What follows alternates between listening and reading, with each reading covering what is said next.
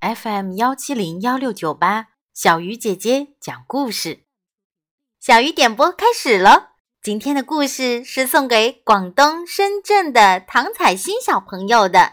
最最爱你的妈妈，希望可爱的小宝贝每天开开心心、平安健康。希望宝贝在以后的日子里会越来越好。小鱼姐姐也祝彩欣小朋友快乐每一天，同时。送上你最爱听的大头儿子和小头爸爸的故事。好啦，赶紧来听老丁叔叔来做客。老丁叔叔是小头爸爸小时候的伙伴，可他现在长得又高又大，连小头爸爸跟他说话的时候都不得不把小头抬起来。那就更不用说大头儿子跟他说话的时候是该站在凳子上，还是该站在桌子上。老丁叔叔当然总是弯下腰，像大吊车那样把大头儿子举上桌子。想对老丁叔叔说什么？快对着耳朵孔这边。老丁叔叔的大耳朵孔里会有咪咪小的猴子们。大头儿子望着耳朵孔，心里忽然这么想：“怎么不说呀？”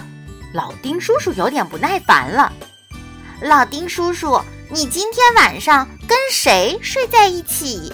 大头儿子赶紧笑嘻嘻地问，因为他希望老丁叔叔跟他一起睡在他的小屋里。跟你睡一起呀？老丁叔叔把大耳朵孔转回去了。哦，真的吗？大头儿子高兴地跳到了老丁叔叔的身上。老丁叔叔见大头儿子这么喜欢自己，也高兴起来。他轻轻一用力，就把大头儿子举到自己的脖子上坐下，然后开始满屋子乱转。晚上，老丁叔叔睡在双层床的下面，大头儿子。睡在双层床的上面，老丁叔叔给我讲个故事吧。大头儿子从上面伸出大头说：“好。”从前，从前，老丁叔叔，你讲下去呀。啊，老丁叔叔已经睡着了。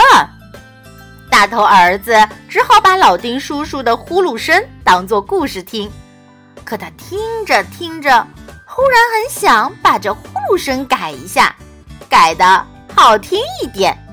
大头儿子平时就喜欢修改围裙妈妈给他讲的故事。大头儿子悄悄从床上爬下来，摸黑拉开一只放玩具的抽屉，找出了一只小塑料喇叭。然后把喇叭嘴插进老丁叔叔的鼻孔里，滴滴，咦，呼噜声果然变得比刚才好听了。大头儿子听着听着也睡着了，可小头爸爸和围裙妈妈被这叭叭的喇叭声吵醒了。这是怎么一回事？小头爸爸摸到眼镜戴起来问：“你的小伙伴睡觉？”怎么会发出喇叭一样的声音？围裙妈妈叹口气，把脑袋蒙进被子里。